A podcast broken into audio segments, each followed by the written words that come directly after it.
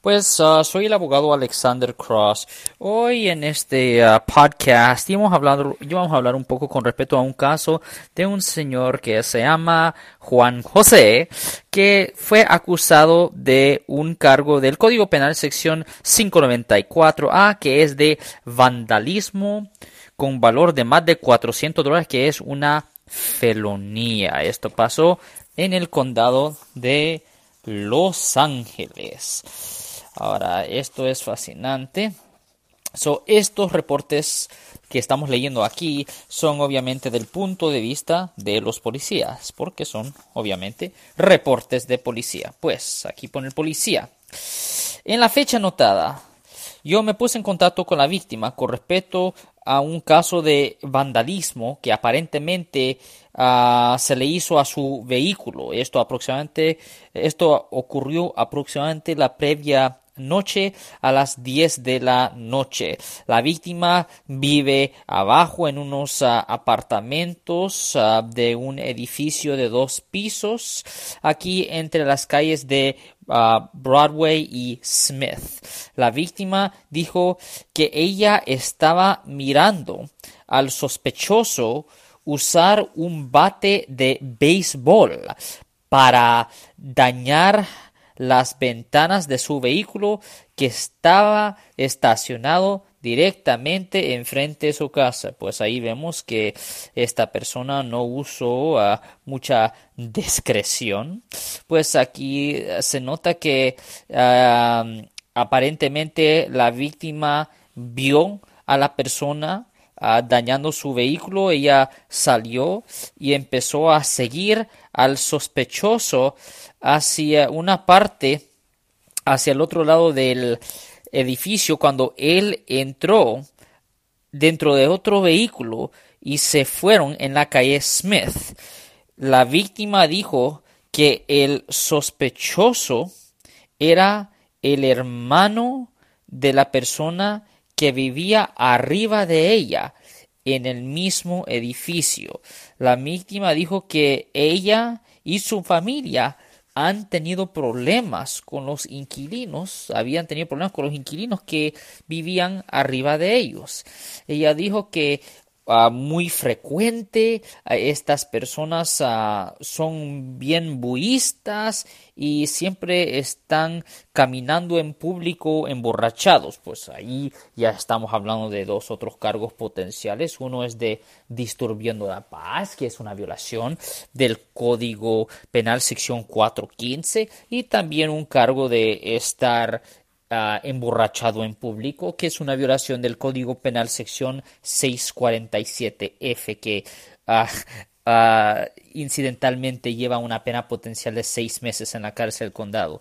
Pues de cualquier forma, la víctima dijo que el sospechoso en el pasado la había amenazado a ella y a su familia y um, ellos sospechaban de que este sospechoso había rayado el vehículo de ella unos meses atrás.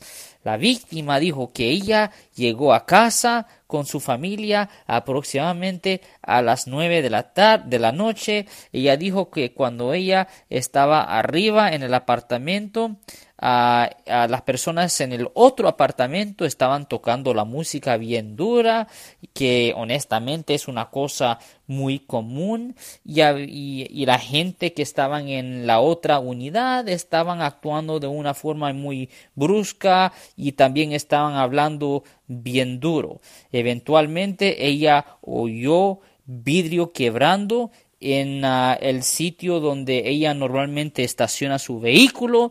Ella dijo que miró hacia afuera la ventana y vio al sospechoso quebrando las ventanas de su vehículo con un bate de béisbol. Ella dijo que lo siguió, etcétera, etcétera, etcétera. Pues cuando el policía eventualmente llegó, se puso en contacto con las personas que vivieron, que vivían en el otro apartamento él vio, el, el policía notó aquí que habló con alguien que se llamaba José y también estaba hablando con su uh, novia que se llamaba Juana. Uh, ellos dijeron que ellos eran los únicos que vivían en ese apartamento. Ellos uh, dijeron que el sospechoso ah, no vivía ahí, pero que sí, pero que sí era verdad de que e, este sospechoso ah, estaba ahí la previa noche. Ellos dijeron que ellos no sabían dónde vivía el sospechoso, pero que vivía en el este de Los Ángeles. A nosotros como, como policía le, le dijimos a, a, ellos que por favor se pudieran en contacto con el señor Juan José porque él era un sospechoso de vandalismo. Ahora, honestamente, estas personas no tenían la obligación de hacer esto, pero la gente para evitar tener problemas con la policía lo hacen. Pues el policía notó que el daño hacia el vehículo, a las ventanas, era obvio y las ventanas estaban ah, dañadas, estaban quebradas. El ah, vidrio de atrás estaba ah, quebrado, pero estaba intacto y se hizo un estimado que el daño era aproximadamente de mil 500 dólares. eventualmente, ah, en otra fecha, este policía se puso en contacto con la víctima, y, pero esta vez era para enseñarle una línea de fotos de sospechosos posible.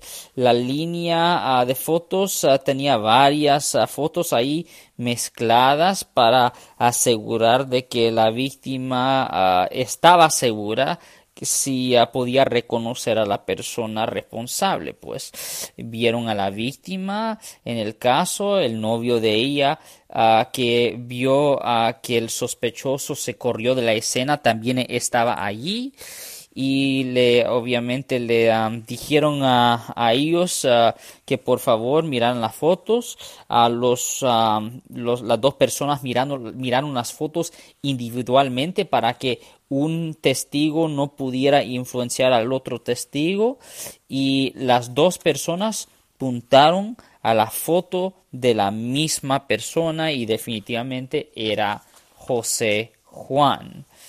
Pues eventualmente José Juan sí fue arrestado y decidieron presentarle cargos debajo del Código Penal sección 594. Ahora, afortunadamente en este caso, Juan José no habló con la policía y es bien importante no hablar con la policía porque cualquier cosa que usted haga o diga siempre va a ser usado contra usted en la corte. Nunca se le habla a la policía. Usted tiene el derecho contra la autoincriminación que es codificado bajo la quinta enmienda de la Constitución de los Estados Unidos. Y ese es el, error más común que la gente cometen cuando son arrestados y acusados por haber cometido delitos. Y eso es de dar una declaración. Si usted es arrestado y la policía le quiere hacer preguntas con respecto a un caso, siempre exija el derecho a mantener silencio y siempre pide un abogado. Sin eso, no hable con la policía. De cualquier forma, si alguien en su familia o si un amigo suyo ha sido arrestado o acusado por haber cometido un delito y si necesitan representación en la corte nos pueden llamar para hacer una cita gratis y ese número es el 1-800-530-1800 de nuevo 1-800-530-1800